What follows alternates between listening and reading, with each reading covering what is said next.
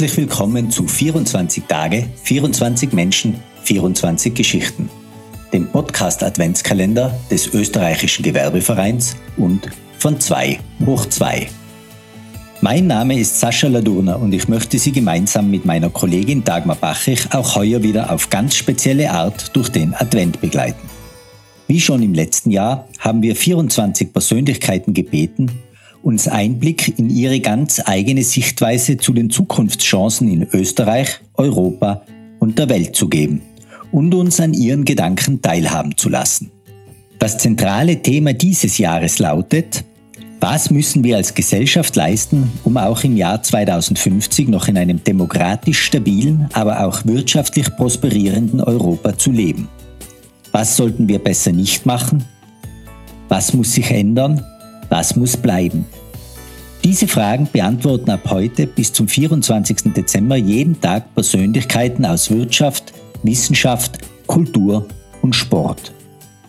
All diese Menschen erzählen ihre persönliche Sicht der Dinge, geben ihre Erfahrungen preis und einen Ausblick darauf, warum sie trotz aktueller Krisen, von Corona bis Klima, an eine gute und erfolgreiche Zukunft glauben.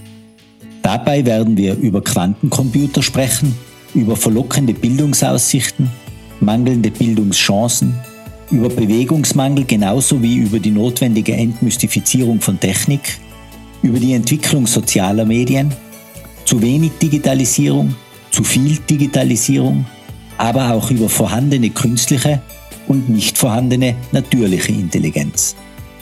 Man muss nicht jede dieser Einsichten teilen, aber man sollte sie sich anhören. Freuen Sie sich also auf 24 kluge und inspirierende Interviews, die heute mit einem Gespräch mit Thomas Eichelburg starten. Er ist studierter Jurist, entschied sich aber, anstatt Rechtsanwalt zu werden, eine Werbeagentur zu gründen und damit nicht genug, kaufte er gemeinsam mit einem Partner, dem Pharma-Riesen Bayer, die Marke BioVital ab und positionierte diese neu am Markt. Weil aber ein Pensionistenprodukt, wie er es nannte, marketingtechnisch auf Dauer langweilig war, beschloss er kurzerhand, selbst ein ganz neuartiges Nahrungsergänzungsmittel zu entwickeln und auf den Markt zu bringen. Algevit heißt dieses und ist natürlich auch ein Erfolg geworden. Wie er persönlich in die Zukunft blickt, was er von ihr erwartet, das hat er mit ÖGV-Generalsekretär Stefan Blahut im Ballet Eschenbach der Heimat des österreichischen Gewerbevereins besprochen. Viel Spaß beim Zuhören.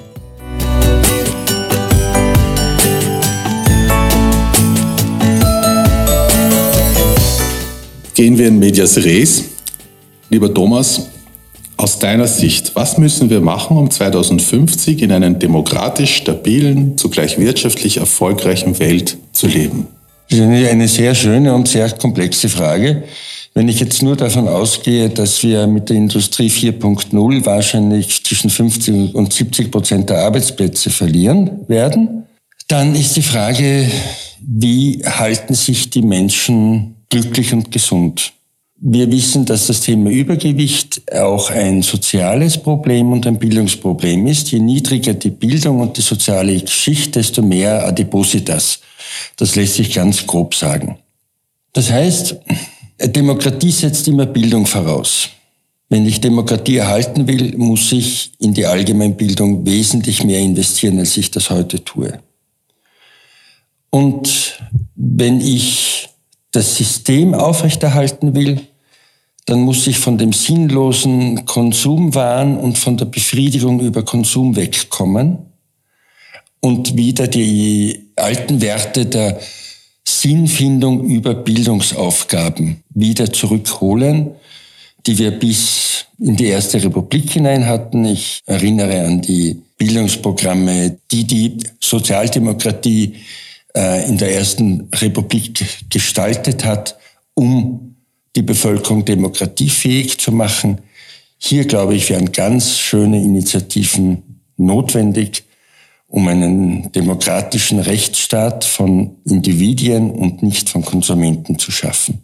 Äh, wenn wir aus 2050 zurückblicken und erfolgreich waren, in unserem Sinne, was haben wir da gemacht oder was haben wir jedenfalls bleiben lassen, damit wir da hinkommen?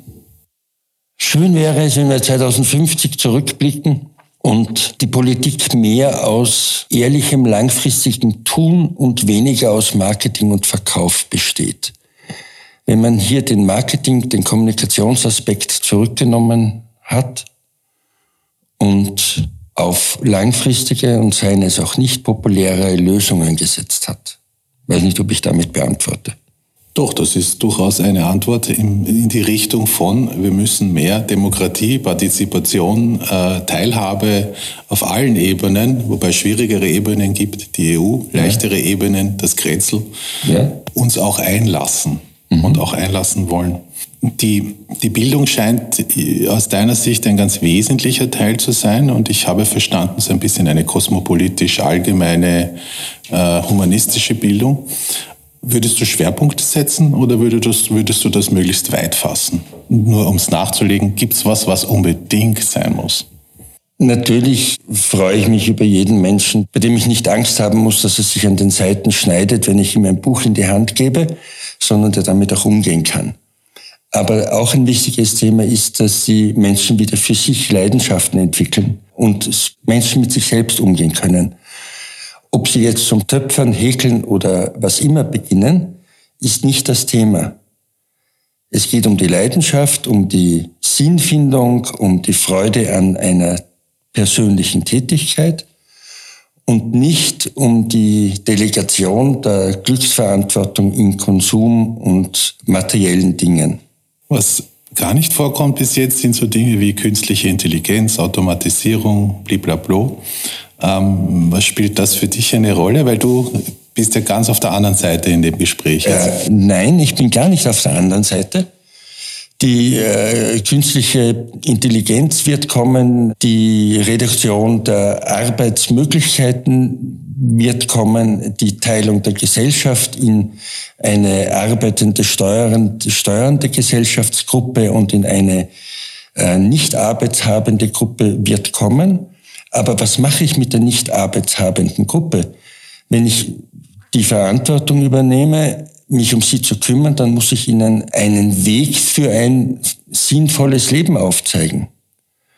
Wenn ich meinen Sinn nicht über Arbeit und Geld verdienen definieren kann und ich trotzdem glückliche Menschen haben möchte, dann kann ich das nur machen, indem ich die inneren Werte des Menschen fördere. Das kann Bildung sein, das kann Leidenschaft für etwas sein, ganz egal. Ein Mensch, der begeistert strickt, und dort glücklich ist, ist ein glücklicher Mensch. Und ein Mensch, der 6000 Seiten im Jahr liest und sich bildet, ist ein glücklicher Mensch.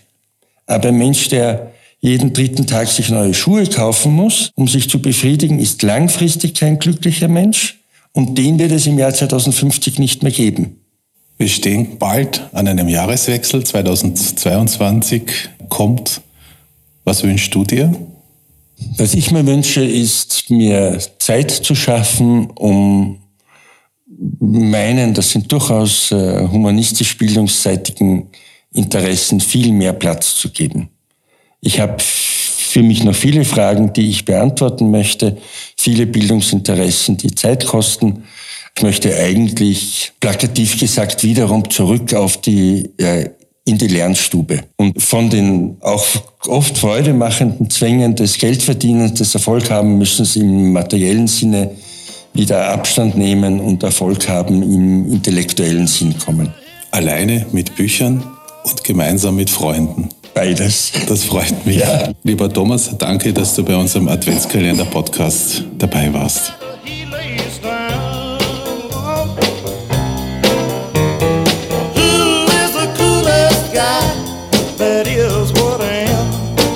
Hoffen, das Gespräch hat Ihnen gefallen.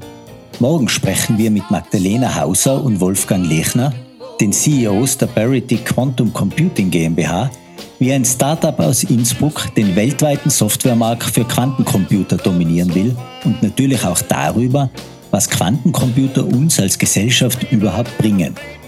Hören Sie auch morgen wieder rein. Es grüßt Sie herzlich Sascha Ladurna. that